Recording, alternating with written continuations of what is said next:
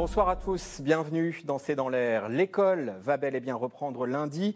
La limite de déplacement sera levée euh, le 3 mai. La réouverture de commerces, lieux culturels et terrasses est envisagée à la mi-mai, pas partout, pas avec certitude et le pic de la troisième vague semble derrière nous. Voilà les signes positifs envoyés hier par le gouvernement lors d'une nouvelle conférence de presse. Côté restrictions, pas de date pour la levée du couvre-feu et des contrôles renforcés aux frontières. Alors avec ce dernier ajustement, est-ce que l'exécutif a trouvé le bon équilibre ou est-ce qu'il va trop vite? La troisième vague de l'épidémie de Covid reste en suspens à un niveau élevé. 30 000 cas positifs officiellement recensés chaque jour, 26 000 précisément hier. 6 000 malades en soins critiques et le taux d'incidence moyen en France est de 330. Et si la vaccination semble avoir trouvé son rythme de croisière, les variants continuent d'inquiéter. Dernier en date sur la liste, le variant indien, détecté en Belgique sur des étudiants passés par Roissy. Le déconfinement approche, le variant indien aussi. C'est le titre de cette émission ce soir. J'attends vos questions, SMS, Internet, réseaux sociaux. Quatre invités, quatre femmes pour y répondre. Ève Roger, vous êtes directrice adjointe de la rédaction du Parisien aujourd'hui en France, qui propose aujourd'hui euh, une interview de Jean-Michel Blanquer, l'école sujet clé. Soazic Kemener, vous êtes rédactrice en chef du service politique de Marianne. Et en duplex avec nous, Dominique Costagliola, épidémiologiste, directrice de recherche à l'Institut Pierre-Louis d'épidémiologie et de santé publique. Et Marie-Paul Kenny, virologue, directrice de recherche à l'INSERM, Institut national de la santé publique et de la recherche médicale. Vous êtes également ancienne directrice générale adjointe de l'OMS. Bonsoir à toutes les quatre. Bonsoir. Euh, Ève Roger, le pic de la troisième vague semble derrière nous, dit Jean Castex. Est-ce que c'est ce que disent les chiffres? Eh ben, les chiffres disent qu'il y a une toute petite euh, inflexion, euh, une toute petite baisse, mais euh, ce matin, à Santé publique France, ils disaient attention, il, faut il, faut rester prudent. les chiffres la semaine dernière ont été un peu biaisés parce qu'il y a eu un jour férié, parce qu'il y a eu beaucoup moins de tests qu'avant, donc ça veut dire qu'il y a moins de tests, donc parfois il peut y avoir une baisse. Moins de cas positifs. voilà, voilà c'est ça. Donc ils disent, pour l'instant, peut-être qu'on est en train de passer le pic, mais attendons encore quelques jours, voire quelques semaines. Jean Castex dit que ça baisse dans 80% des territoires en France. Oui, c'est vrai, c'est vrai, ça baisse. Euh, c'est moins de 17%, je crois, sur l'ensemble de, ces départements-là. C'est vrai qu'à Paris, il y a encore 7 départements au-dessus de 500, 500 de l'incidence, 500 pour 100 000, ce qui est quand même énormément. Je vous rappelle que le seuil d'alerte est 250 Même 50. Le tout premier, puis un autre à 250, exact. C'est ça, il y a 39 départements euh, entre 250 et, et 500. Et j'en ai trouvé un où il y a zéro ce matin en regardant, c'est Saint-Pierre-et-Miquelon. Saint-Pierre-et-Miquelon, zéro. Ça. ne va pas beaucoup nous aider. Et globalement, le, taux d'incidence moyen donc à plus de, de 300. Soisy Kemener, ce qui a été annoncé hier, c'est une décision politique. Il faut tenir un calendrier qui avait été ébauché le 31 mars, au fond. Oui, évidemment. Et c'est surtout sur l'école hein, qu'on le voit. C'est vraiment un sujet très politique. C'est pas un sujet sanitaire. effectivement, il n'y a aucun indicateur qui permette aujourd'hui de dire qu'il faut réouvrir les écoles primaires et, maternelles, puisque ce sera le cas à partir de lundi, et euh, qui soit différent de ce qui a pu se passer avant ces vacances forcées, enfin ces vacances organisées pour tout le monde en même temps. Donc, effectivement, il y a un calendrier optimiste qu'a donné le président de la République parce qu'il sait que les Français ont besoin de respirer. On voit qu'il y a les facteurs sanitaires et puis il y a aussi les facteurs psychologiques, sociaux puis cette fameuse acceptation par les Français. Il sait bien qu'on est au bout du bout. On voit bien qu'il y a assez peu de contrôle aujourd'hui. Le couvre-feu est plutôt respecté. Les, les, mais les gens se sont quand même déplacés. Ils pouvaient, avec des enfants, il y avait une certaine possibilité, une certaine souplesse, une certaine latitude. Et ça correspond à ce que l'Élysée ressent euh, de, de l'état d'esprit des Français. C'est-à-dire qu'on n'est plus en mars 2020. Les gens sont fatigués. Ils se demandent quand va se sortir enfin de ce, de ce tunnel interminable. Vous le disiez tout à l'heure en introduction. Il y a l'inquiétude sur les, encore sur les nouveaux variants. C'est plus le variant britannique, c'est les autres variants. Donc, on fait une synthèse à l'Élysée en se disant voilà, on en est là, on donne des perspectives qui ne sont pas des perspectives très nettes, hormis pour l'école. Hein. On dit vers la mi-mai, peut-être, aux alentours. Mm. On est toujours dans beaucoup de conditionnels, beaucoup de précautions, mais on dit que ça va finir par se desserrer. Hein. C'est un peu ça l'idée. Ça ira mieux un jour. Hein. C'est un peu ça pour l'instant. Et on ouvre, on ouvre des, fenêtres. Nous avons de vrais motifs d'espoir, disait également le, le, Premier ministre euh, hier, euh, Jean Castex. Dominique Costagliola, est-ce que, est que vous partagez cet, optimiste, euh, cet optimisme de Jean Castex? Ben, Ça dépend sur quel point. Euh, sur le point de la situation, je ne vais pas répéter ce qui a été dit. C'est bizarre, il y a un écho. On vous entend parfaitement. Bon. Et donc, euh, je pense qu'on va. On n'est pas sûr d'avoir dépassé le pic, notamment parce qu'on a eu beaucoup moins de tests.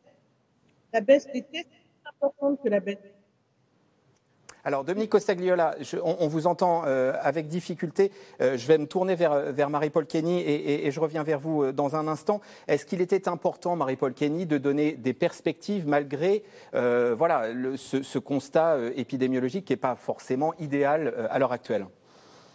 Non, c'est sûr, c'est pas idéal. Ah bah, moi, chez moi aussi, il y a du. Donc, mais il faut donner une perspective, il faut voir jusqu'à quand? On peut arriver à supporter ce qui est difficile euh, si on sait que ça va s'arrêter ou que ça va s'alléger. Et, donc, ça, je pense qu'il fallait effectivement euh, donner, donner des dates, euh, donner des avancées, tout en disant que si ça tournait mal, ben, on reviendrait en arrière. Mais sur quoi se fonde, au fond, l'exécutif pour desserrer un tant soit peu, euh, on, a dit que c'était relatif, mais desserrer un tant soit peu la, contrainte, qu'est-ce qui lui permet de dire voilà, que ça va un peu mieux, que euh, voilà, on a des signes d'espoir? Parce que le nombre de cas, à la place d'augmenter de façon exponentielle, commence à stabiliser et baisser. Euh, on, sait aussi que le nombre de malades hospitalisés, c'est un indicateur qui suit, qui est plus tard. Et après ça, les personnes en réanimation, ça suit encore plus tard. Donc, ça permet de penser que si les cas baissent, ça va ouvrir une fenêtre de respiration pour les hôpitaux et surtout pour les urgences. Euh, Dominique Costagliola, euh, le R est juste en dessous 1, ce qui est signe malgré tout que l'épidémie est en train de régresser. Autrement dit, un patient infecté euh, en infecte moins d'un, moins d'un autre. Il y a quand même quelques signes positifs. Disons, ça n'augmente plus. Pardon? Ève Roger, sur ce R. Oui, le, R est effectivement en train de, passer sous les 1, donc on a compris maintenant. Hein, je pense que tout le monde a à peu près compris que quand ça passe sur le 1, ça veut dire que l'épidémie est en train de régresser doucement, mais quand même en train de régresser. Et pour revenir à votre question sur qu'est-ce qui dit, quels sont les chiffres Qu'est-ce qui, fonde au fond cet optimisme? Ben, euh, euh, Je ne pense pas que ce soit les indicateurs épidémiologiques qui fondent l'optimisme. C'est les moyens qu'on met avec, avec euh, à l'école, à la réouverture, pour dire, regardez, on, a, on, se borde de partout. C'est-à-dire, ce dépistage massif, il est effectivement massif. 64 millions d'autotests commandés, c'est quand même énorme. Deux tests par semaine pour le personnel éducatif, un par semaine pour les lycéens, plus les tests salivaires pour les primaires et peut-être les collèges. Ça veut dire que les moyens qui sont mis, c'est ça qui font l'optimisme. Mm. C'est pas forcément les indicateurs. Et après, on peut imaginer que le gouvernement table sur quand même les beaux jours. Hein. On le voit aujourd'hui, il fait quand même euh, assez bon. Euh, on, rentre dans une période où peut-être ça peut avoir un impact. Donc ça, c'est quand même euh, encore un indicateur qui peut aider à, favoriser une, baisse de l'épidémie. Et puis, il y a aussi, je pense qu'il y a quelque chose autour de la responsabilité. C'est-à-dire si on dit aux gens, attendez, peut-être mi-mai, on va pouvoir déconfiner, commencer à déconfiner, mais il faut se tenir à carreau. Moi, je pense que ça peut quand même avoir de l'impact. Ce type de message. Si on reste un instant sur les indicateurs, les services de réanimation, les chiffres pour les soins critiques restent très élevés. On a encore des services de réanimation qui sont saturés. on est à autour de 6 000, hein. on, on, est autour de 6 000 et c'est vrai qu'au mois de novembre, le président disait pour déconfiner, il faut qu'on soit à 5 000 contaminations par jour et 2 500 à 3 000 personnes en réanimation. Donc là, on est au double. Donc ça baisse, ça baisse mais c'est de l'ordre de moins 4 je crois, par rapport à la semaine dernière. Donc il faut attendre et puis peut-être que, euh, que doucement, ça va diminuer, mais ça va être très doucement. On l'a vu, la baisse, elle est quand même deux fois moins rapide qu'au mois de novembre. Mais là, c'est à cause du variant anglais. Euh, Marie-Paul Kenny, euh, est-ce qu'on mesure déjà l'effet euh, des mesures de restriction qui ont été prises tout au long du mois d'avril? Est-ce qu'on peut dire qu'elles marchent? Alors, effectivement, des crues deux fois moins rapides qu'en novembre. Néanmoins, ces mesures font effet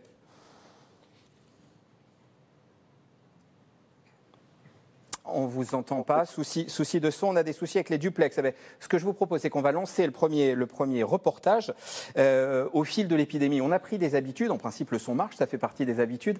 Euh, mais les habitudes, c'est la conférence de presse le jeudi soir et le lendemain matin et le lendemain après-midi, la synthèse. Dans C'est dans l'air, la voilà, la synthèse des propos de Jean Castex avec Julien Lené et Christophe Roquet. C'est sa première conférence de presse depuis le mois de mars. Revoilà donc Jean Castex pour une prise de parole attendue dans la perspective d'un déconfinement d'ici peu. Hier, comme à son habitude, le Premier ministre a commencé par faire le point sur la situation sanitaire. Le pic de la troisième vague semble donc derrière nous et la baisse de la pression épidémique est engagée. Une amélioration Mais les chiffres de ces derniers jours restent à un niveau élevé. Plus de 30 000 nouveaux cas toutes les 24 heures et environ 6 000 malades en réanimation. Quoi qu'il en soit, l'exécutif va desserrer les taux prochainement en mettant fin à la règle des 10 km pour se déplacer. Valable à partir du 3 mai, première étape d'un retour à une vie presque normale nous pourrons lever les contraintes de déplacement en journée et envisager, sous réserve de l'évolution de la situation sanitaire, un nouveau train de réouverture autour de la mi-mai qui pourrait commencer par les commerces, certaines activités culturelles et sportives et les terrasses. L'horizon se dégage un peu, même si le couvre-feu à 19h est maintenu jusqu'à nouvel ordre. Concernant l'école, le calendrier ne change pas. Retour en classe prévu lundi pour les maternelles et primaires. Ce jour-là, reprise à distance pour les collégiens et lycéens. Ils retrouveront leur établissement la semaine suivante, en demi-jauge pour certains. Pour le gouvernement, scolarité rime avec priorité. C'est euh, plus que raisonnable, c'est indispensable. Euh, nous savons que les enfants euh, ont besoin d'école. Je pense que l'ensemble de la société française l'a compris encore plus à l'occasion de cette crise sanitaire. On sait ce que ça signifie, priver les enfants d'école. Ça a aussi des conséquences euh, non seulement éducatives, mais sanitaires, euh, psychologiques. Euh, donc l'école, c'est bon pour les enfants et notre société doit toujours avoir comme priorité les enfants, les adolescents, les jeunes. Parmi les nouveautés, l'annonce de 400 000 tests salivaires réalisés chaque semaine dans les écoles dès lundi. Le personnel éducatif s'interroge. Ça va être compliqué à réaliser, 400 000 tests. Actuellement, on en proposait avant les vacances, avant la fermeture des écoles, 300 000 et on arrivait à en faire 240 000. Le maximum qu'on a réussi à en faire par semaine, c'est 240 000. Euh, proposer 400 000 tests la semaine prochaine, alors qu'on est sur une, semaine de reprise, que pour passer les tests, il faut euh, obtenir les autorisations parentales. Donc ça va mettre quelques jours pour se, se, mettre en place. On ne mettra pas en place des tests lundi ou mardi dans les écoles. Ce n'est pas possible. Des doutes, il y en a aussi sur la vaccination. Un quart de la population adulte aura reçu une première dose d'ici à dimanche, soit 14 millions de personnes. Problème, ces craintes persistantes par rapport à AstraZeneca et la méfiance au moment de se faire piquer. On m'a dit que c'était le Pfizer. C'est ça? Donc euh, oui, je préfère. ça aurait été AstraZeneca, j'aurais pas fait honnêtement. Euh, j'ai déjà eu euh, une thrombose à mon accouchement. Et non, celui-là m'aurait fait très peur. AstraZeneca, non, j'aurais pas pris. J'avais peur. Alors, comment redonner confiance? Hier, en évoquant le sujet, le ministre de la Santé a tenu à rassurer. On parle beaucoup, trop à mon avis, des personnes qui ne veulent pas de ce vaccin et pas assez des millions de Français qui sont déjà vaccinés en AstraZeneca. Plus de trois quarts des vaccins livrés à la France ont déjà été utilisés. Et encore aujourd'hui, près de 50 000 Français ont été vaccinés avec AstraZeneca. Demain en France, un quatrième vaccin sera disponible pour les plus de 55 ans, celui de Johnson Johnson. Il a la confiance de l'Agence européenne des médicaments, le risque de caillots sanguins étant considéré comme très rare. Ève Roger, on le disait dès le début de cette émission, euh, les écoles, c'est la clé. On parle des tests dans un instant. Le protocole sanitaire, il ne bouge quasiment pas. Non, il, est très strict comme il était juste avant les vacances. Mais vous vous souvenez, euh, le protocole sanitaire, l'essentiel, c'est un cas pour un cas, on ferme une, classe. Et ce qui s'est passé avant les vacances, c'est vrai qu'on est passé de 3 000 à 11 000 classes fermées. Je rappelle quand même qu'en France, il y a 528 000 classes. Donc ça veut dire que ce n'est pas non plus une, grande majorité, mais 11 000, ça paraît beaucoup. Alors il y avait à la fois les fermetures de classes et puis les désorganisations, parce qu'il y avait les enfants malades, mais il y avait les personnels d'éducation malades aussi. Donc ce qui fait qu'il y avait des profs absents qu'on n'arrivait pas à remplacer, mais c'est vrai que ça a été assez compliqué euh, avant, avant les vacances. Donc là, on recommence. Donc il n'y a pas de raison que les, les écoles ne ferment pas. Enfin, certaines classes ne ferment pas. Mais c'est vrai que ce système de thèse va pouvoir alors, c'est vrai que c'est important de, de dire, c'est pas pour dépister un à un chaque élève. Il y a 12 millions d'élèves en France, on va pas tous les dépister, ni les 800 000 profs.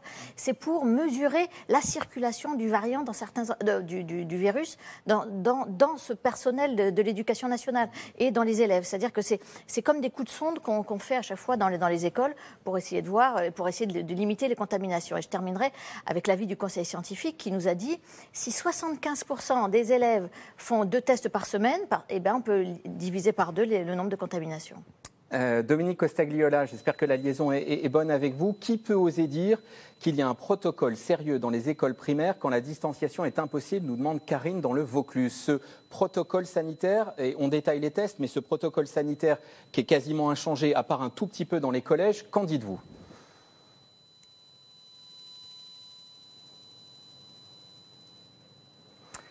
Eh ben, ça ne marche toujours pas. Juste, euh, l'école, sujet clé, on l'a dit, est-ce que c'est la ligne Blanquer, au fond, euh, Soisy Kemener, qui l'a emporté euh, dans cette histoire? Euh, On sait à quel point Jean-Michel Blanquer tient au maintien de, de- de l'ouverture des écoles. Oui, alors Jean-Michel Blanquer, ce qui est étonnant, c'est qu'il peut être critiqué à l'intérieur du gouvernement, justement, en disant qu'il n'a pas adapté assez vite le protocole scolaire. Mais son protocole à lui, le protocole de Jean-Michel Blanquer, c'est le plus de personnes possible à l'école parce que c'est le plus important. Et on le voit d'ailleurs, c'est euh, des arguments qui sont repris maintenant par l'ensemble des membres du gouvernement, même par l'opposition. Enfin, l'opposition ne critique absolument pas l'ouverture des écoles à condition qu'il y ait un protocole sanitaire. Pourquoi? Parce qu'on a dit que finalement, euh, l'enjeu euh, éducatif, l'enjeu social, l'enjeu même psychologique était tellement important qu'il était impor- que c'était une fierté presque pour la France d'avoir maintenu cette exception française pendant des semaines et des semaines. Alors, on voit, ça, ça a été un peu plus compliqué au mois d'avril, mais là, l'idée, c'est vraiment, on recommence. Euh, Jean-Michel Blanquer a dit, il y aura peut-être des classes fermées, ce sera Ouais. peut-être Et cette 1% phrase, des... je préfère avoir à fermer 1% des classes que 100% des écoles. Voilà, exactement. Donc l'idée, c'est que oui, il va y avoir des problèmes. Euh, c'est assumé, c'est un risque assumé. Il va y avoir effectivement des écoles qui vont fermer. Ça va être compliqué. Ça va être compliqué aussi pour les parents des élèves de quatrième et de troisième dans les 15 départements où le virus circule le plus, parce que là, il y aura des demi-jauges. Et c'est pas tout à fait la même chose d'avoir un lycéen à moitié à la maison qui, lui, peut, peut s'occuper plus facilement de, de ses affaires scolaires qu'un élève de quatrième ou qu'un élève de troisième qui a le brevet en fin d'année. Mais c'est ce, cet effort assumé. Il reste 10 semaines avant la, avant la fin des cours. Donc ça va être 10 semaines un peu compliquées, mais l'idée, c'est que le plus d'élèves possible puissent être en contact à la fois avec leurs enseignants, avec l'éducation, et puis aussi avec, le- avec les autres élèves, parce qu'on sait qu'il y, a un- problème de désocialisation des, plus petits qui, ont beaucoup souffert du premier confinement. C'est ça la nouveauté, demi-jauge en quatrième et en troisième euh, en collège dans 15 départements où l'épidémie circule le plus. Euh, Marie-Paul Kenny, ces autotests, donc deux par personnel de l'éducation, un par lycéen. Euh, première question, comment ça marche? Est-ce que c'est facile d'utilisation? Est-ce que les lycéens vont pouvoir facilement s'en emparer? Et question aussi sur leur fiabilité. Alors, je vous la pose à vous, Ève Roger. On n'y arrivera pas avec le, duplex ce soir. Euh, D'abord, est-ce que c'est facile? Comment ça marche? Que Alors, on je- tige, je- qu'on enfonce un peu voilà, moins c'est ça. profondément dans les Je narines suis allée en acheter euh, cet après-midi à la Ah bah, pharmacie. très bien. Je pas encore. Vous préparez l'émission, c'est parfait. Mais le pharmacien m'a expliqué comment vous avez. Donc déjà, il y a quand même un, un accompagnement. Donc c'est vrai que c'est un, un écouvillon qui rentre, qui est nasal et non pas nasopharyngé, c'est-à-dire que c'est juste dans le nez à 3-4 cm. Il ne faut pas l'enfoncer trop Ouais. et le tourner pendant 15 secondes, m'a dit le pharmacien. Bon. Et ensuite, après, donc il y a une petite manip à faire. Et puis c'est un peu, je ne sais pas si vous connaissez, un peu comme les tests de grossesse. Il y a une barre, euh, c'est négatif de barre.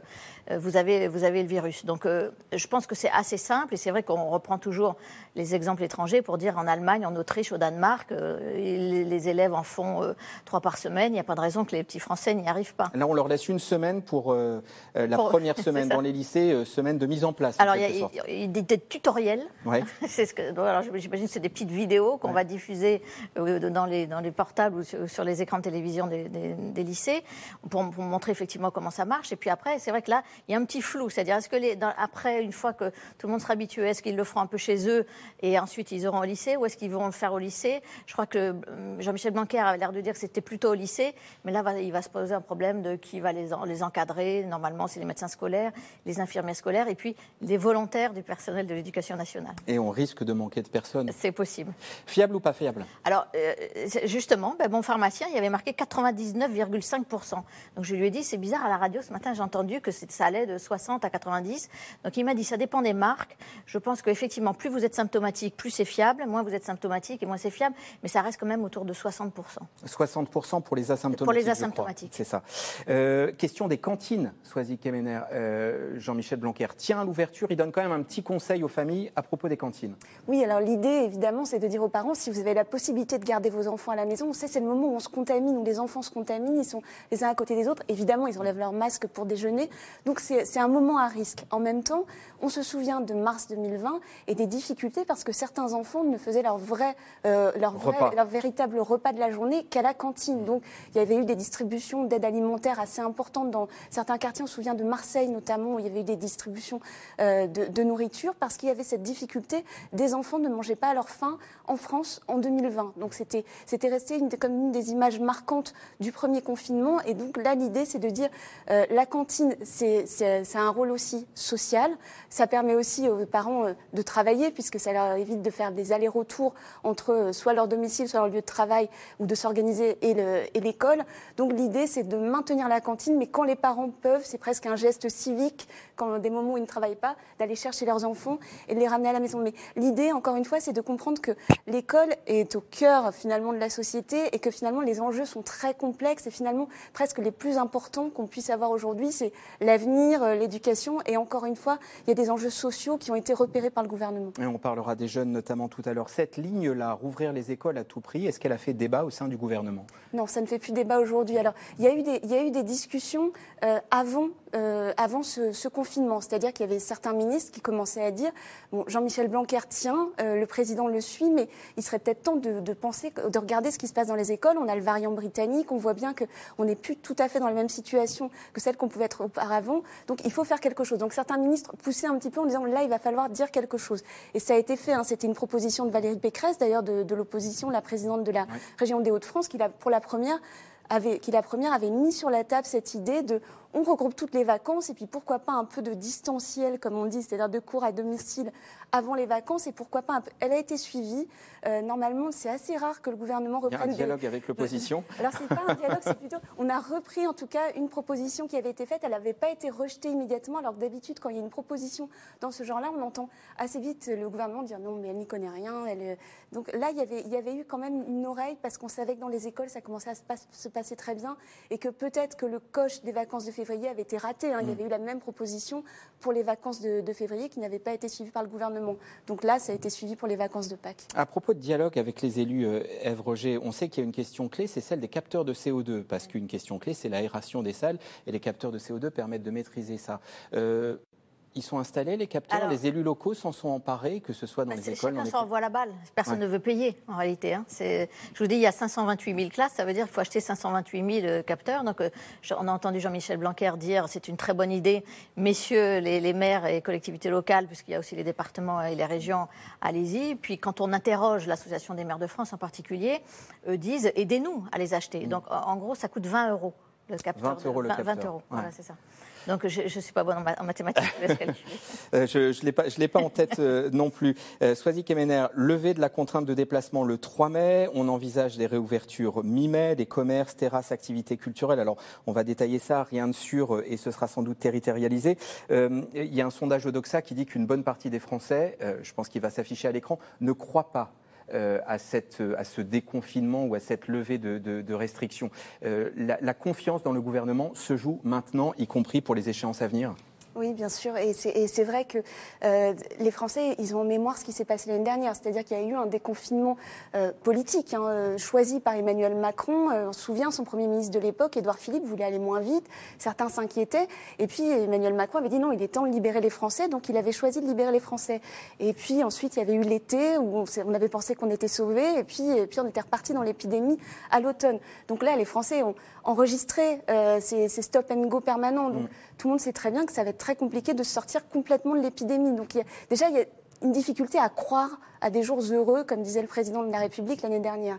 Ensuite, on voit bien que le, vocabulaire du gouvernement, du chef de l'État et du gouvernement a beaucoup évolué. C'est-à-dire qu'à un moment, on nous disait d'ici 4 à 6 semaines, ça ira mieux. Donc euh, ça tombait à la mi-avril. Bon, c'est raté, on le voit bien. Ensuite, un président de la République qui dit à la mi-mai, on va pouvoir réouvrir. Et puis là, on voit que il y a quelques membres du gouvernement, Bruno Le Maire, qui dit que Peut-être que le calendrier ne pourra pas être tenu, ça c'était il y a quelques jours. Euh, ce matin, Roselyne Bachelot, qui était interrogée sur, euh, RMC, qui était plus très claire sur, euh, sur mi-mai non plus, en disant que finalement la date, qu'il fallait pas s'accrocher aux dates de cette façon-là. Donc on voit bien toute la difficulté à maintenir cette date. Et puis il y a un autre problème, c'est-à-dire que vous le disiez à l'instant, la levée des restrictions kilométriques intervient le 3 mai. Et on nous parle d'un déconfinement territorialiser Comment on va faire? Est-ce qu'on va ouvrir les terrasses à certains endroits Ce qui veut dire qu'on va avoir des déplacements de population pour bénéficier du déconfinement dans certaines régions? C'est un risque qui est pointé par le gouvernement. C'est une ministre qui était en Conseil de défense mercredi matin qui me disait que ça allait, voilà, qu'il y avait là un hiatus et qu'il allait falloir euh, résoudre cette question. Alors peut-être que pour l'instant, on voit bien, hein, quand on parle de territoire, pour l'instant, c'est vrai pour les, pour les collèges, c'est-à-dire 15 départements là, qui ne sont pas au même Là, il y a une vraie mesure territorialisée. Voilà. Je vous propose un roulement de tambour. Je vais essayer euh, de m'adresser à, nos deux invités euh, par Skype. Marie-Paul Kenny, est-ce que vous m'entendez? Je vous entends. Est-ce que vous m'entendez? Je vous entends parfaitement et j'en suis ravi. Une question sur l'école, petit retour en arrière. Est-ce que ces autotests qui vont être déployés massivement, 64 millions commandés, vont permettre une rentrée euh, qui se passe bien dans les écoles et qui évite que les écoles soient des foyers de contamination majeurs? Oh ben, ça va surtout permettre de suivre ce qui se passe et, de fermer le plus rapidement possible quand c'est nécessaire. Ça va aussi rassurer les enseignants. Donc en fait, ça va quand même faciliter la rentrée, je pense. Est-ce qu'on les rouvre trop tôt, ces écoles, de votre point de vue? Bon, c'est toujours trop tôt ou trop tard, mais je pense qu'effectivement, les enfants ont besoin de retourner à l'école. Et, euh, donc les parents aussi, souvent pour les petits, ne savent pas trop comment faire pour les garder. Donc euh, avec les mesures et le fait qu'on va bien suivre et qu'on va effectivement fermer ponctuellement quand il y a un cas, je pense qu'on peut ouvrir avec euh, certaines, disons, certaines sérénités en tout cas. Euh, tentative également avec Dominique Costagliola. Euh, est-ce que cette ouverture est prématurée de votre point de vue? Est-ce que le protocole sanitaire qui est en place, demi-jauge dans les lycées, demi-jauge dans une toute petite partie des collèges et ces autotests, est-ce que ce protocole sanitaire donne des garanties de votre point de vue? En tout cas, c'est certainement une avancée majeure. Il va falloir voir comment on peut mettre en œuvre finalement ce protocole. Euh, comment il est accepté, parce que c'est un déterminant majeur de son efficacité. Mais c'est quand même un changement de pied par rapport à la situation inverse, avec une reconnaissance du fait que ça puisse être un endroit de contamination et qu'il faut du coup prendre des mesures qui visent à minimiser le risque et pouvoir mesurer régulièrement euh, la positivité des personnels qui y travaillent et des élèves est une bonne mesure. Euh, en droit de contamination. En même temps, les, écoles en Angleterre ont, rouvert en mars. On n'a pas vu de flambée euh, de l'épidémie. Est-ce que euh, on sait que sait-on aujourd'hui des écoles comme foyer de contamination? Que dit l'état de la science, en quelque sorte? Ben, C'est pas un endroit où on se contamine plus que sur le lieu du travail, par exemple, mais pas moins. Et dans une situation où le virus circule beaucoup, c'est un endroit où on est susceptible d'être exposé. Il y a des plages entières dans lequel euh, c'est très difficile de respecter les mesures barrières. On a déjà évoqué la situation de la cantine. Évidemment que à la cantine, on ne peut pas avoir de masque. Donc euh, voilà, c'est sûr, c'est sûr que c'est un lieu possible de contamination. Et dans la mesure où c'est important de garder les écoles ouvertes, c'est important d'avoir des mesures de réduction des risques.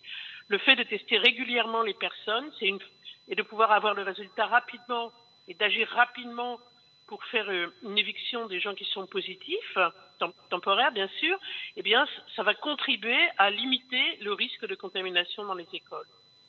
Euh, Ève Roger, sur la suite du calendrier, qu'est-ce qu'on sait? Qu'est-ce qui, Sur quoi on peut s'appuyer sur euh, les terrasses, les lieux culturels euh, et, les commerces?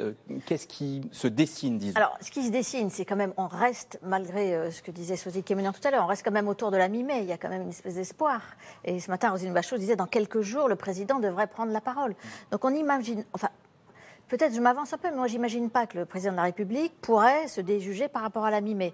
Ce qui est possible, c'est qu'on ouvre, mais très peu. Et c'est-à-dire effectivement qu'on ouvre euh, surtout les terrasses, euh, peut-être dans les, dans les euh, quelques départements où l'incidence est le moins élevée, ce qui est le cas dans le Finistère, dans les Landes, Pyrénées-Atlantiques, parce que je crois que la territorialisation est départementale. Mm. Donc il y en a quelques-uns comme ça, peut-être. Et puis sur les, jauges dans les parties culturelles, on, pourrait ouvrir peut-être la première, le premier, la première état de la jauge dans, dans les cinémas, les théâtres, c'est 35% de la jauge. Donc on peut imaginer que dans ces départements-là, on pourrait ouvrir les cinémas à 35% de la jauge. On ne sait pas, mais en tout cas, l'idée, c'est de commencer, en tout cas, quitte après, parce qu'après, il a dit, en fonction de la situation épidémiologique, on passera à la deuxième étape, puis à la troisième étape. Donc, mais à la première étape, moi, je vois mal, mais peut-être que je me trompe, que le président ne tienne pas parole. Madame la rédactrice en chef du service politique de Marianne, est-ce que le président de la République va trancher et intervenir dans les jours à venir? Alors, ce que disent euh, ceux qui, ont pu échanger avec lui tout récemment, c'est qu'on est dans une, jauge, pour le coup, entre 6 jours et 10 jours. Donc, en fonction des indicateurs sanitaires, parce que même si la décision n'est pas prise en fonction des indicateurs sanitaires, si vous avez des alertes de scientifiques d'ici 3-4 jours en disant attention, ce que, ce que vous expliquez tout à l'heure, c'est-à-dire qu'il y a eu moins de tests pendant le confinement, si on voit que euh, les, les, les, gens revenant chez eux après des vacances, etc., enfin, même euh, les premiers résultats de ce qui va se passer dans les écoles, voilà, il va attendre quand même d'avoir ce tableau-là avant de s'exprimer parce qu'il n'y aurait rien de pire évidemment que d'être déjugé 3-4 jours plus tard. Donc effectivement, il a besoin, d'ailleurs c'est pas, par hasard hein, si Jean Castex annonce ce, demi presque pas tout à fait déconfinement jeudi soir. S'il y avait eu des excellentes nouvelles à annoncer, ça aurait été le président de la République. On voit bien comment les, comment les tâches sont, c'est le, partage des tâches qui est fait entre l'optimisme et puis la difficulté euh, depuis, euh, depuis déjà quelques mois. Donc quand il aura des bonnes nouvelles à annoncer, le président de la République viendra. Donc euh, voilà. C'est la seule certitude. S'il parle, c'est que ce sont des bonnes nouvelles. ce sont des bonnes nouvelles, c'est noté. Marie-Paul Kenny, puisqu'on fait le choix de rouvrir les écoles, est-ce qu'il faut vacciner euh, les enseignants plus massivement qu'aujourd'hui. Pour l'instant, c'est ouvert aux plus de 55 ans. Est-ce que choix euh, d'ouvrir les écoles égale euh, choix de réserver plus de places de vaccins aux enseignants? Alors, la stratégie pour le moment utilisée de vaccination est la stratégie de, de protéger les personnes qui sont plus à même de faire un Covid sévère, dû à leur âge ou des, des maladies sous-jacentes. Et, donc, euh, jusqu'à présent, on a effectivement descendu euh, en fonction de l'âge. Alors, euh, certains enseignants ont déjà pu être d'être immunisés, mais si on commence à dire si je suis enseignant, je passe devant, si j'ai 25 ans, je passe devant quelqu'un qui a 50 ans, après ça, je viendrai avec une autre profession qui dira mais moi et moi et moi et moi. Donc, en fait, ce qu'il faut, c'est accélérer la vaccination pour que le plus vite possible, on arrive à descendre l'âge des vaccinés. Et je pense que c'est on, va bientôt être en, mesure de le faire puisque le nombre de, doses de vaccins qui arrivent commence à être plus important. Donc ce que j'espère surtout, c'est que plus vite possible, euh, les enseignants, comme les autres personnes du même âge, pourront être vaccinés. Il n'y a, pas de raison, en clair, de, changer la stratégie vaccinale. Je reviens sur les autotests. Le Conseil scientifique dit pour qu'ils aient du sens, il faut que trois quarts des personnes euh, concernées s'en emparent. Euh, pourquoi ce chiffre? Voilà, il faut que 75% euh, des lycéens et personnels dans un lycée s'en emparent pour que l'expérience soit positive. Alors ça, je pense qu'il faudrait vous demandiez à Dominique Castagliola, qui est plus statisticienne que moi. Eh ben, on va le faire tout de suite, Madame Costagliola. 75% de personnes doivent s'emparer de l'autotest pour qu'il soit significatif. En fait, euh, dans ces circonstances où on fait des tests répétés dans un lieu défini, comme les écoles, on montre que la mesure a un impact important sur la circulation du virus et la baisse des contaminations à partir du moment où il y a un certain niveau d'adhésion à la mesure. Bien sûr, si personne ne la prend, vous imaginez bien qu'elle n'a pas d'effet. Et, et, ce seuil, finalement, d'efficacité, 75%, ça permet de réduire de moitié le risque au sein des écoles. Et c'est pour ça que ce chiffre a été retenu par les membres du Conseil scientifique. Alors venons-en aux variants. En cette fin avril, deux motifs d'inquiétude à propos des variants. Ce qui se passe dans la Creuse et le variant indien. Juliette Perrault, Laszlo Gelabert et Emmanuel Bach.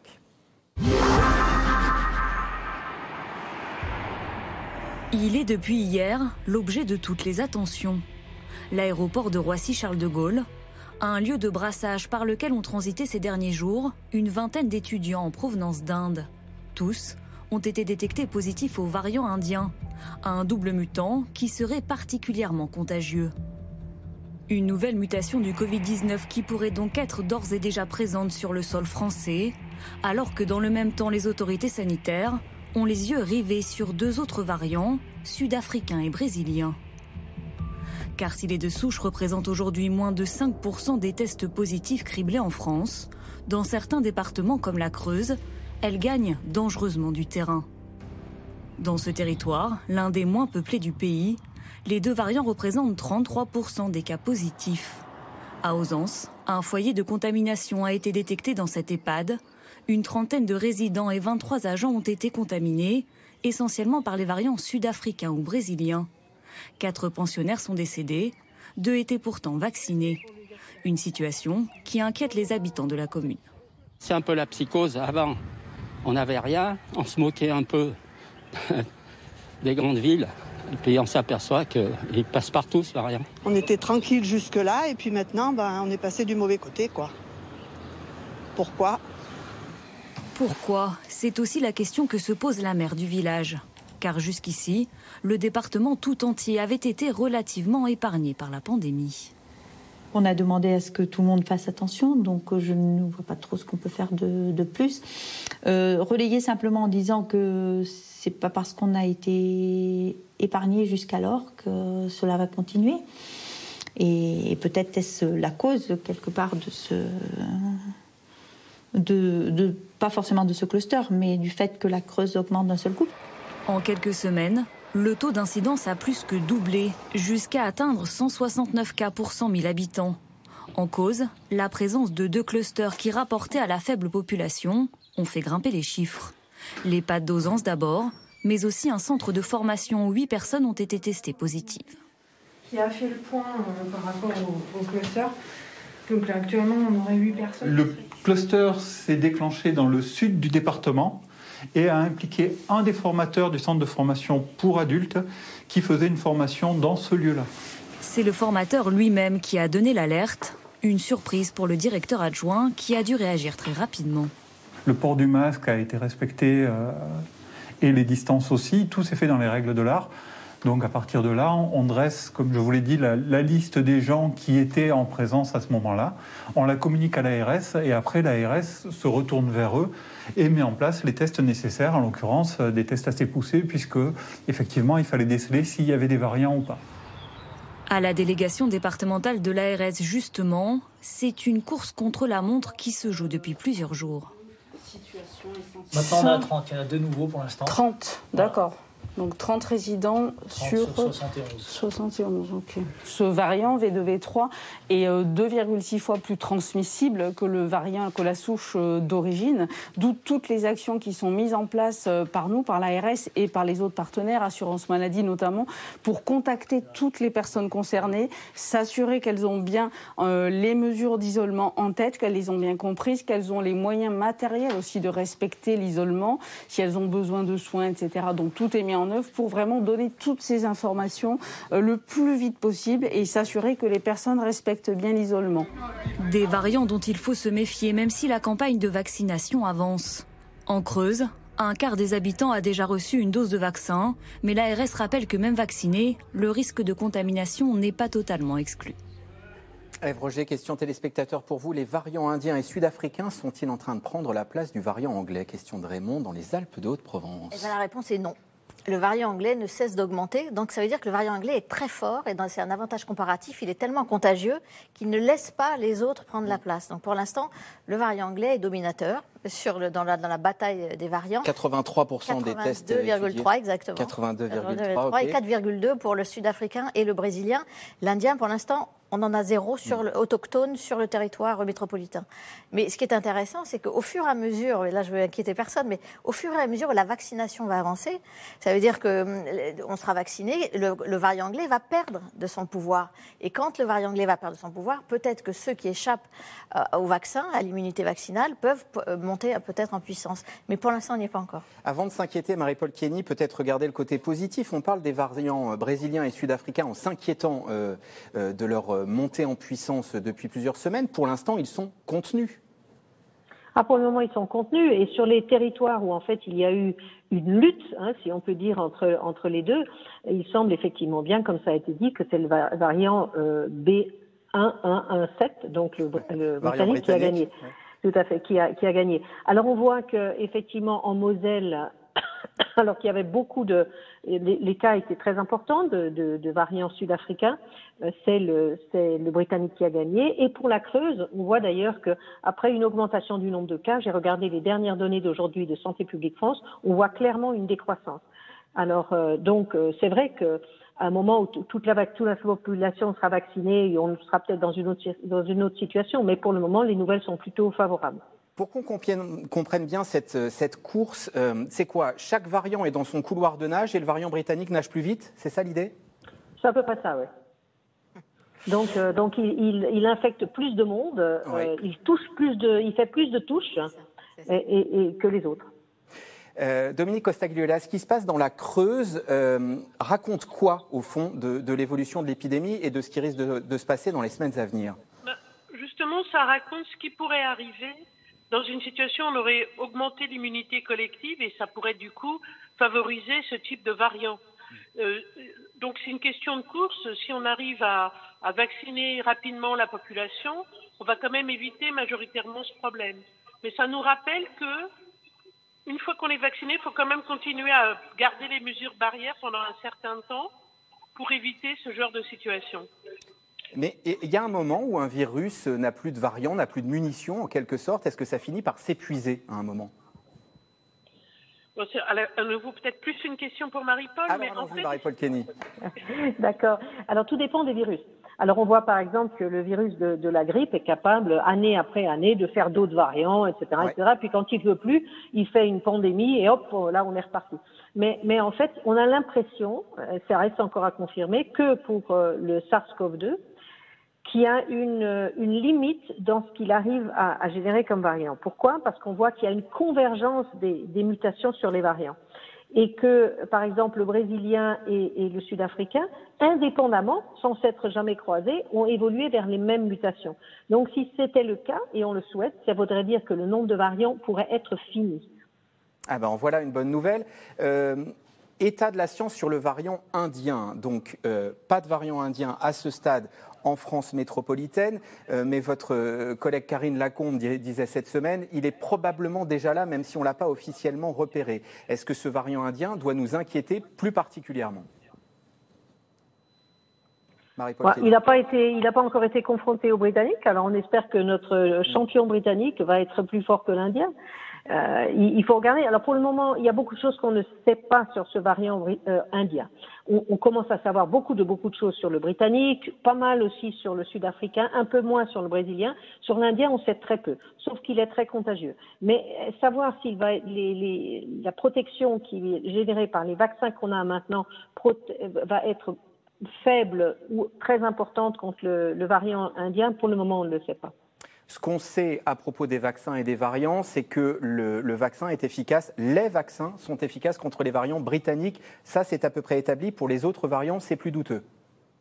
Alors ça dépend.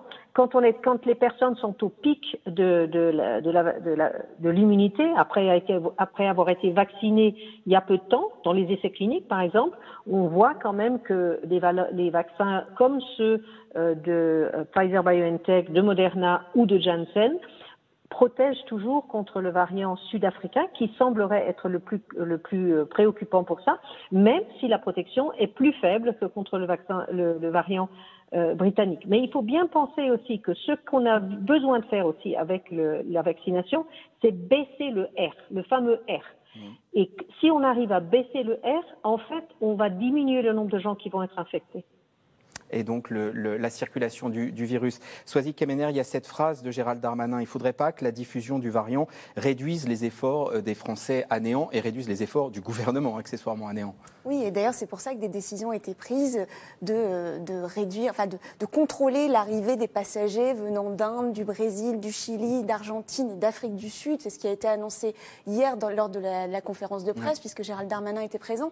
Alors les oppositions trouvent que ça arrive bien tard, hein, parce qu'il y avait une pression déjà pour que. On sait que les vols ont été interrompus pendant un moment avec le Brésil, mais il y a aussi la question des, voyageurs en transit, etc. Donc, euh, il y pourquoi il y a eu ce délai? Eh bien, alors, il, fallait un temps réglementaire, hein, de toute façon, pour pouvoir mettre les choses en place, parce qu'on voit que ça va être très contraignant. Il va y avoir euh, des contrôles par les forces de l'ordre, il va y avoir des nouvelles amendes qui vont être mises en place, a dit Gérald Darmanin, entre 1000 et 1500 euros si on ne respecte pas les 10 jours euh, pendant lesquels on doit s'enfermer dans un lieu qu'on donne, etc. Donc, il fallait un temps pour mettre tout ça en place. Et puis, il y avait aussi la volonté d'obtenir une harmonisation européenne qu'on n'a pas obtenue, hein, parce qu'il y a, des recommandations de la Commission européenne euh, pour ce qui est de des, vols en arrivant de, pays à risque. Euh, mais il n'y a pas vraiment, on voit que c'est très différent selon les pays, c'est un peu une cacophonie, chacun fait un peu comme il veut. Donc là, la France a vu qu'il y avait une pression de l'opinion publique parce que les gens ne comprenaient pas que des vols continuent à arriver du Brésil et finalement avec simplement un test PCR et pas une quarantaine surveillée. Donc là, on va avoir des quarantaines surveillées, ce qui n'était pas encore arrivé.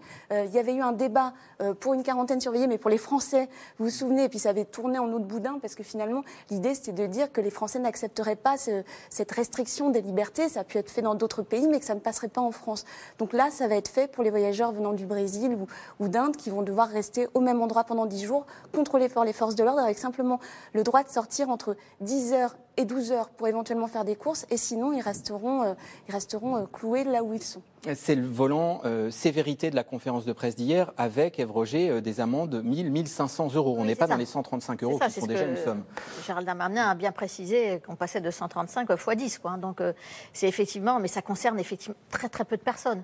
Parce que je crois que des, des vols en provenant du Brésil, on, on- on naviguait entre 50 et 200 personnes par jour. Euh, L'Inde, c'est pas énorme non plus, donc euh, ça, ça va concerner peu de monde. Donc ça, la, la- la sévérité euh, ne va pas être euh, contre-productive, je pense. Dominique Costagliola, on, on peut contrôler euh, l'entrée, la, la diffusion de variants sur le territoire avec des mesures euh, comme celles qui seront en place à partir de demain, des, des contrôles stricts aux frontières? On peut la ralentir, pas totalement la contrôler, mais à nouveau, on peut réduire euh, la diffusion. Mais si on parle des, var- des variants brésiliens ou sud-africains, par exemple, ils sont déjà sur notre territoire. Et sur le variant indien, même si on ne l'a pas détecté, c'est aussi possible. Mais avec les mesures, on va quand même limiter l'arrivée de ces variants. Donc, et donc, du coup, si jamais il devait devenir euh, meilleur, entre guillemets, que le variant anglais, euh, il mettrait plus de temps finalement à faire cette domination. Alors on parlait de vaccins, euh, Ève Roger, euh, il a été question lors de la conférence de presse hier d'AstraZeneca, euh, avec les arguments du ministre de la Santé disant on risque infiniment fois plus de faire des thromboses en traversant l'Atlantique, en prenant, en prenant l'avion. Qu'est-ce qui a raté dans la communication autour d'AstraZeneca? Dans la pédagogie, Ouais. dans la pédagogie bah, sans doute que. Euh, moi, je me souviens du, du moment où, où l'Allemagne a suspendu l'AstraZeneca. Mm. Et là, euh, c'est vrai qu'il y a une espèce de sidération. C'est-à-dire que si un pays comme l'Allemagne suspend, euh, s'inédier, enfin, on ne savait pas combien de temps, euh, l'AstraZeneca, ça veut dire que c'est ça qui est très inquiétant. Donc après, c'est vrai que le, le gouvernement français a, a été se retrouvé coincé. C'est-à-dire qu'il ne peut pas dire, bah non, moi je continue, il ne se passe rien, circuler, il n'y a rien à voir. Et il a donc été obligé, dans la foulée, de suspendre aussi l'AstraZeneca. Donc il y a eu une espèce de, de tension et d'attention qui, a- qui s'est portée sur ce vaccin-là, alors que dans certains pays, il- je ne sais pas euh, si, si- si- euh, ça, ça, ça s'est moins senti, ça s'est moins ressenti. Et donc effectivement, quand tout le monde attendait euh, la- l'avis de l'agence européenne du médicament et quand elle a dit, moi finalement, il n'y a pas de problème, vous voyez, il y a quelque chose de, de- qui est très, confu- très, très qui provoque la confusion en tout cas.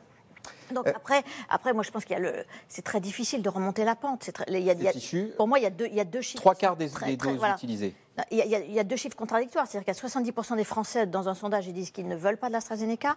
Et en même temps, 70% des autres doses sont utilisées. Donc 70%, c'est pas rien non plus. Ça veut dire les trois quarts des doses sont utilisées. Donc effectivement, il y a à la fois le ressenti général, le bruit qu'on entend, et puis peut-être dans l'intimité du cabinet médical, avec un médecin qui vous dit, moi je l'ai fait, je l'ai fait faire à ma femme et à mes enfants, pas mes enfants parce qu'ils n'ont pas encore 55 ans, euh, ça peut Je l'ai fait faire à mes proches. ouais. voilà, c'est ça. Mm. Ça peut peut-être jouer. En tout cas, je pense que de mettre des people, des, des- des- des personnalités, ou même demain euh, Jean-Michel Blanquer euh, devant les, les caméras télévision, je suis pas sûre que ça change beaucoup la donne. C'est en projet, en tout cas, une campagne de communication autour d'AstraZeneca, Sosie Kemener. Oui, mais alors ça se passe pas très bien. C'est un article du Canard enchaîné qui a dévoilé ça. Ensuite, Gabriel Attal, le porte-parole du gouvernement, mercredi, euh, dit oui, effectivement, on envisage cette campagne de communication. Il y a un nom qui est sorti, alors pas dans la bouche du porte-parole du gouvernement, mais qui est sorti dans le Canard enchaîné, celui de la chanteuse Sheila. Mm. Et aujourd'hui, cet après-midi, il y, a un- il y a un communiqué de la chanteuse Sheila qui dit qu'elle qu'elle trouve ça très bizarre de voir son nom lié à celui d'un laboratoire. Donc on a compris, Sheila, ça marchera pas. Mais on voit bien que là, l'idée, euh, ça va être effectivement de montrer les biceps des ministres qui peuvent se faire vacciner. Donc on a déjà vu euh, Jean Castex, Premier ministre, se faire vacciner puisqu'il a 55 ans. Et euh, demain, ce sera donc Jean-Michel Blanquer. Alors, mais je rejoins ce que disait Ève Roger, c'est-à-dire que euh, depuis le début, avec l'AstraZeneca, le gouvernement n'a pas su comment faire. Mais je pense qu'il n'a pas su euh, comment communiquer autour de ce vaccin parce que depuis le début, le gouvernement a énormément intégré euh, l'idéologie des anti-vax. Depuis, le- depuis le début, euh, depuis le début de, euh, de- depuis le, le moment où on Ouais. sait qu'on va avoir des On vaccins, c'est-à-dire, À la fin de début- l'année dernière. début du mois de Ouais. novembre, on apprend, on a le fameux communiqué de Pfizer. Et donc, l'idée, c'est toujours, le gouvernement essaie toujours de se mettre à la place des réticents. Et donc, comme il y a eu euh, effectivement cette décision allemande, hop, aussitôt, on suit parce qu'on est, obligé de suivre.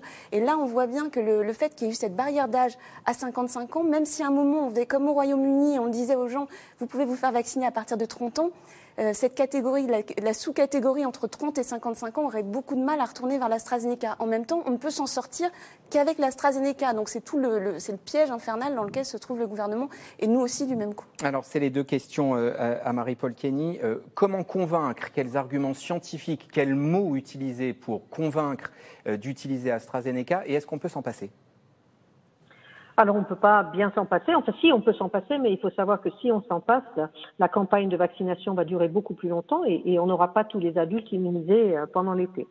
Et, ça, ça a des conséquences sur les gens qui ne seront pas vaccinés et sur la société en son entièreté, puisqu'en fait, euh, on, on, compte quand même sur une vaccination très large pour être confiant que, que, la société peut être ouverte, la culture, le sport, l'économie, etc. Donc en fait, le, le, fait que ce soit un frein à, à, à cet objectif est, est, vraiment très détrimental. Alors que peut-on faire? C'est vrai que c'est difficile, surtout qu'avec AstraZeneca, on a eu, il y a eu tout le temps des petites nouvelles à droite à gauche, on savait pas ça, etc. Donc en fait, ça donne une impression brouillée.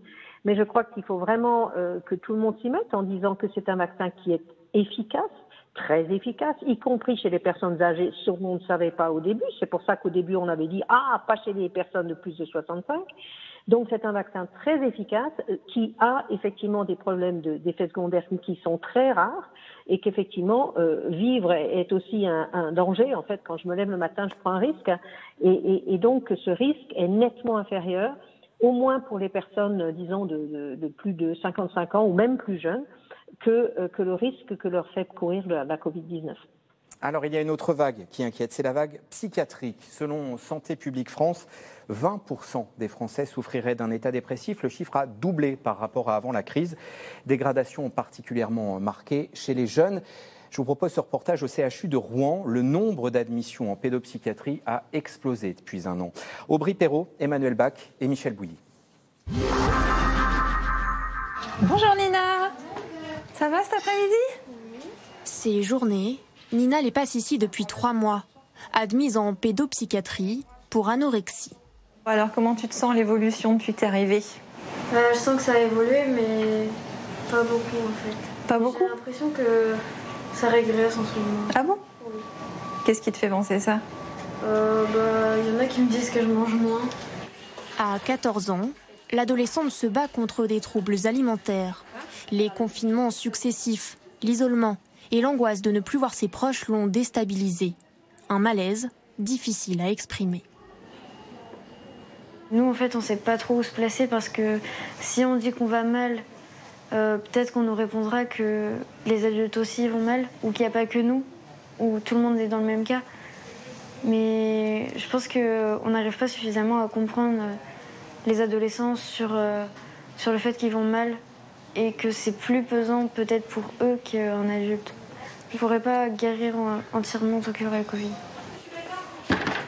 Des cas comme celui de Nina. Bonjour les filles, les garçons. On va pouvoir faire un point. Les équipes du CHU de Rouen en comptent trois fois plus que l'année dernière. Quand les magasins ont rouvert et qu'elle a fait les, courses avec sa, sa mère, elle s'est rendue compte qu'elle rentrait plus dans son jean et elle a voulu perdre du poids. Au bout d'un moment, en fait, elle est tombée dans un engrenage où elle n'arrivait plus à s'arrêter de perdre du poids.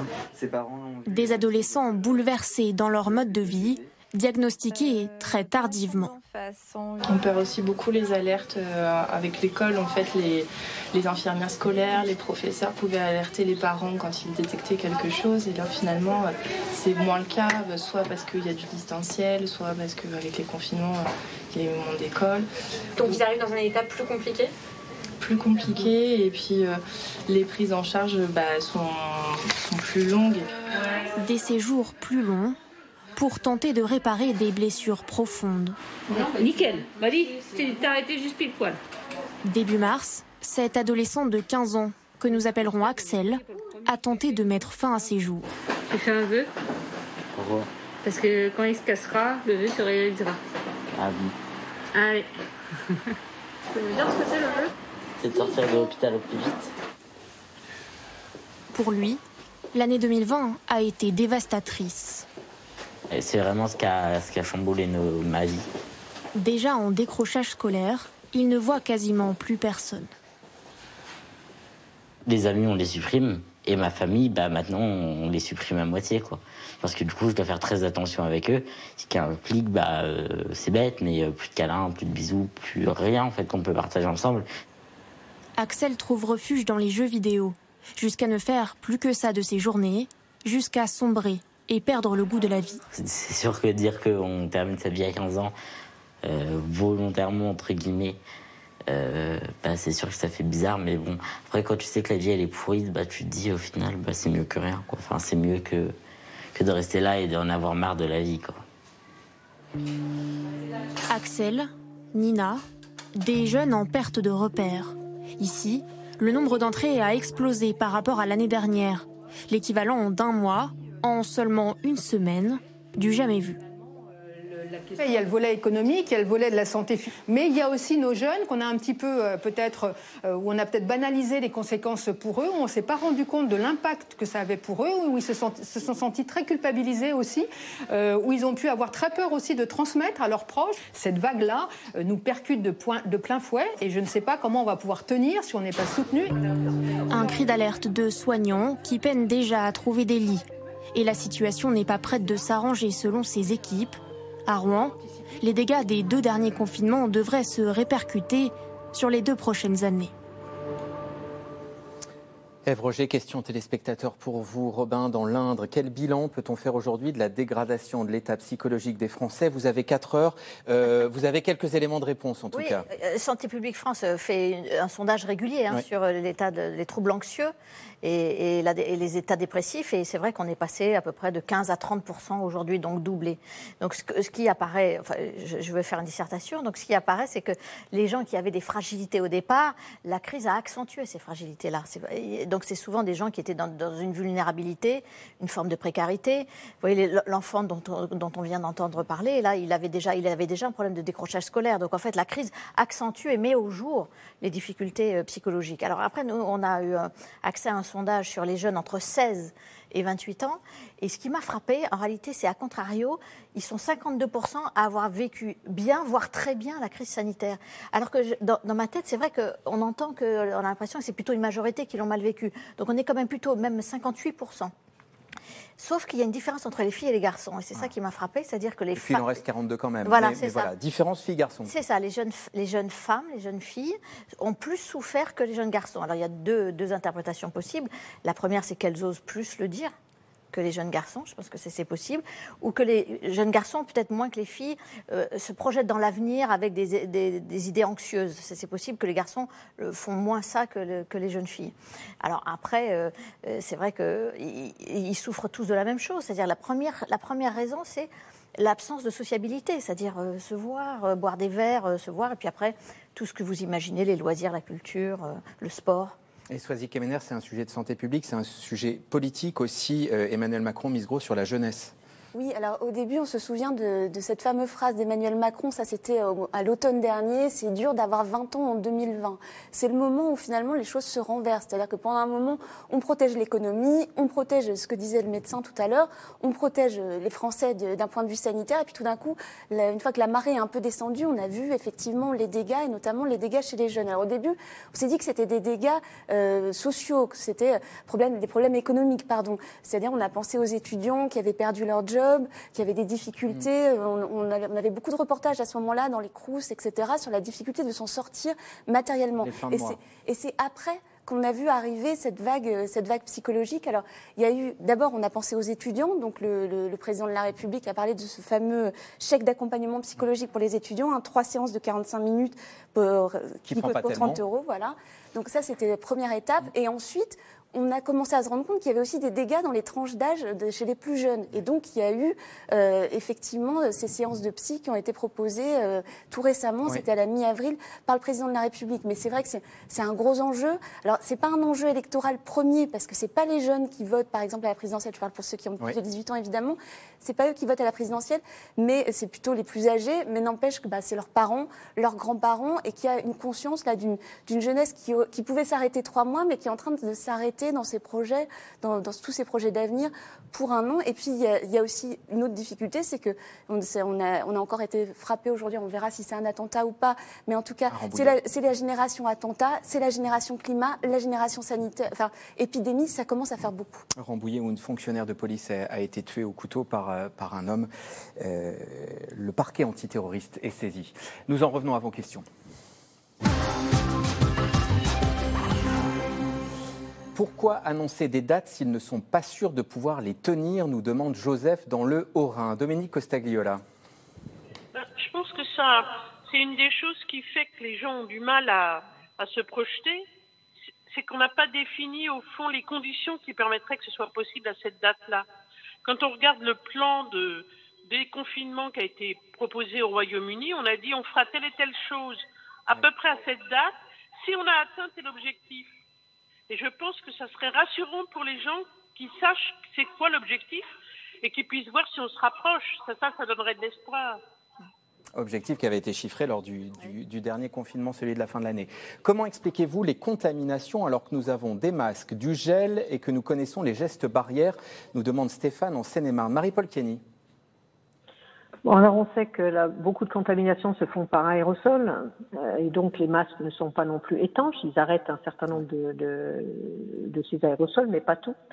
Et donc, euh, quand euh, y a, les gens sont très serrés, sont surtout dans des endroits intérieurs où les aérosols restent en suspension longtemps, les contaminations arrivent quand même. Euh, aérosol, c'est intéressant. Je me souviens qu'il y a un an, euh, on a fait, euh, que ce soit à la télévision ou à la radio, des émissions pour savoir si le virus restait sur telle ou telle matière. désormais, ce dont on est sûr, c'est que la contamination passe plus par aérosol que sur les surfaces. Oui, je pense que ça c'est clair. Alors, elle est possible par les surfaces. Hein. C'est pour ça qu'il faut continuer à se laver les mains euh, avec du gel hydroalcoolique. D'ailleurs, entre parenthèses, ça a aussi arrêté beaucoup d'autres maladies, surtout pour les, les, enfants et les personnes âgées. Donc, il faut continuer. Mais, mais on voit quand même que les aérosols semblent être une, une cause euh, importante. Est-ce bien raisonnable de rouvrir les écoles le 26 avril si c'est pour que l'épidémie reparte de plus belle demande Enzo dans l'Essonne. Ève Roger. On a essayé de répondre au début de l'émission, mais c'est vrai que avec toutes les, bien sûr que l'épidémie va sans doute reprendre un peu, mais on a quand même mis en place des mesures pour éviter qu'elle reprenne beaucoup. Alors pour ceux qui auraient raté le début d'émission et, ce qu'on a dit sur les, sur les variants, quelle différence y a-t-il entre les différents variants? Lesquels sont les plus contagieux, les plus dangereux? Nous demande Mamadou dans l'heure. Marie-Paul Kenny. Alors celui qui a l'air d'être le plus contagieux pour le moment, euh, pour autant qu'on puisse le voir, c'est le, le, variant britannique, parmi, ceux qui sont présents sur le sol français. Alors pour ce qui est les, ceux qui sont les plus euh, les plus qui, qui nous donnent le plus de soucis pour ce qui est de l'efficacité des vaccins, par contre, ce serait plutôt le, le, sud-africain euh, et, et euh, dans une moindre mesure le brésilien. Voilà, en rappelant que sur les, tests euh, analysés, plus de 80%, 82,3 disiez-vous, Ève Roger, c'est le variant britannique et que sud-africain brésilien, on est à 4. 4,2. La Creuse est un département peu peuplé et pourtant ça s'embrase. Comment l'expliquer nous demande Gilbert euh, dans l'Hérault. Dominique Costagliola. Alors on a donné des éléments de réponse euh, tout à l'heure, mais voilà, pour, pour ceux qui, ne, qui nous rejoindraient en route. Ça montre qu'il suffit d'un ou deux clusters, là on a parlé de deux, et puis, euh, ça peut contribuer dans une zone comme ça qui est relativement peu peuplée, ça peut contribuer à changer beaucoup les chiffres. Il faut voir que c'est un département peu peuplé, il n'y a pas beaucoup de gens. Dès qu'il y a deux endroits qui vont un peu plus exploser, ça va changer totalement les chiffres, sans que ce soit un nombre absolu qui soit très élevé. Donc voilà, c'est juste mécanique, des choses qui peuvent arriver à l'occasion d'une transmission plus concentrée dans un lieu de formation comme on a eu ou dans un EHPAD. Euh, Georges, dans le Morbihan, nous demande face aux variants indiens, sommes-nous vaccinés pour rien? Marie-Paul Kenny. Alors, d'abord, j'espère bien que non. Euh, et, pour le moment, on n'en sait rien. Il se peut, il est possible que le, vaccin soit aussi efficace contre l'Indien. Il est possible que ce soit comme avec le variant sud-africain et qu'il y ait une baisse de, la protection, mais, une baisse de protection à un niveau quand même de 50%. Donc c'est quand même un vaccin efficace. Donc pour le moment, je crois qu'il faut dire, euh, on, ne le sait pas encore. Un vaccin universel, c'est euh, envisageable? À quelle échéance? C'est l'affaire de 6 euh, mois, 2 ans, 5 ans? Alors, euh, comme on a dit, il faut encore savoir si la variation de ce, virus et du nombre de variants est fini. Si effectivement le, virus est, contraint, parce que pour arriver à, devenir, à rester très infectieux, etc., il n'a que quelques possibilités de changer euh, sa protéine spike, alors à ce moment-là, on pourrait arriver dans une situation où, avec un petit nombre de, variations du vaccin mis ensemble, on pourrait arriver à avoir un vaccin universel mais euh, bien que les, les signes euh, pourraient nous donner des, des, disons, des indices qu'effectivement le nombre de variants va être limité, on n'en est pas encore sûr. Et donc euh, on je ne pense pas qu'on peut parler d'un vaccin universel avant, avant, avant je, prends, je, prends, le message de Florence, c'est pas une question, mais j'ai eu ma première injection de vaccin AstraZeneca mardi, aucun souci, nous dit-elle. Il y a un vaccin qu'on n'a pas nommé encore, Evroger Johnson. Il arrive demain Demain, 200 000 Pour qui, pourquoi? Pour les plus de 55 ans. Bon. Et c'est une seule dose. Et euh, le, public fléché, c'est donc tous les plus de 55 ans, mais particulièrement ceux qui sont euh, vulnérables, euh, difficiles à atteindre, comme les sans-abri, par exemple. Parce que comme il n'y a qu'une seule dose, on sait qu'on n'aura pas, pas besoin d'aller les chercher pour la deuxième dose. Donc ils sont assez fléchés là, et puis pour l'autre mère aussi. Pourquoi ne pas fermer euh, totalement les frontières pour un temps déterminé d'où nos bandes pascales dans le Nord? Ça, c'est une question très politique, Soazic Kemener. Oui, et d'ailleurs, euh, depuis le début, hein, les frontières sont vraiment prises comme un objet politique par le gouvernement. Il y avait une volonté au début de ne pas fermer, mm. volonté sinon que ce soit fermé, mais dans l'espace Schengen, hein, pas, au niveau, euh, pas au niveau français. Donc là, on sait bien de toute façon qu'il y a des déplacements, ne serait-ce que les transfrontaliers qui se déplacent pour aller travailler tous les jours. On sait bien, on voit bien que même quand on décide de tout fermer, ben, il y a toujours des motifs familiaux milieu impérieux, des Français, il y a beaucoup de Français qui vivent à l'étranger et qui reviennent en France. Donc c'est compliqué d'envisager de, fermer totalement le territoire. Alors euh, on voit bien que dans d'autres pays ça a pu être fait, euh, ça a été accepté par la population, mais en France, à partir du moment où on dirait mais euh, vos, vos, vos, proches qui vivent par exemple aux États-Unis, au Royaume-Uni ne peuvent plus venir, même en cas de motif très très grave, ce serait, ce serait assez compliqué. Allez, il nous reste très peu de temps. Y aura-t-il suffisamment de vaccins lors du déconfinement pour éviter un nouveau reconfinement à l'automne nous demande Claudius. Marie-Paul Kenny. Oui, en, principe, euh, on, va avoir assez de vaccins. Alors, sauf vraiment de, mauvaises nouvelles euh, et un, problème majeur avec un des fournisseurs, on devrait avoir assez de vaccins pour effectivement vacciner euh, tous les adultes qui le souhaitent avant le début de l'automne. Et le calendrier quel est-il maintenant, Eve Roger? Eh Bien, pour les moins de 50 ans, c'est à la mi-mai. Et puis après, pour tous les adultes, quel que soit leur âge, c'est mi-juin, normalement. Et, Marie-Paul Kenny, une, dernière question en un mot. L'été, est-ce que vous êtes optimiste? Est-ce que notre été ressemblera à peu près à un été normal? Je ne pense pas qu'il va être euh, tout à fait normal, mais je pense qu'il euh, il va être nettement mieux que notre hiver, en tout cas je l'espère.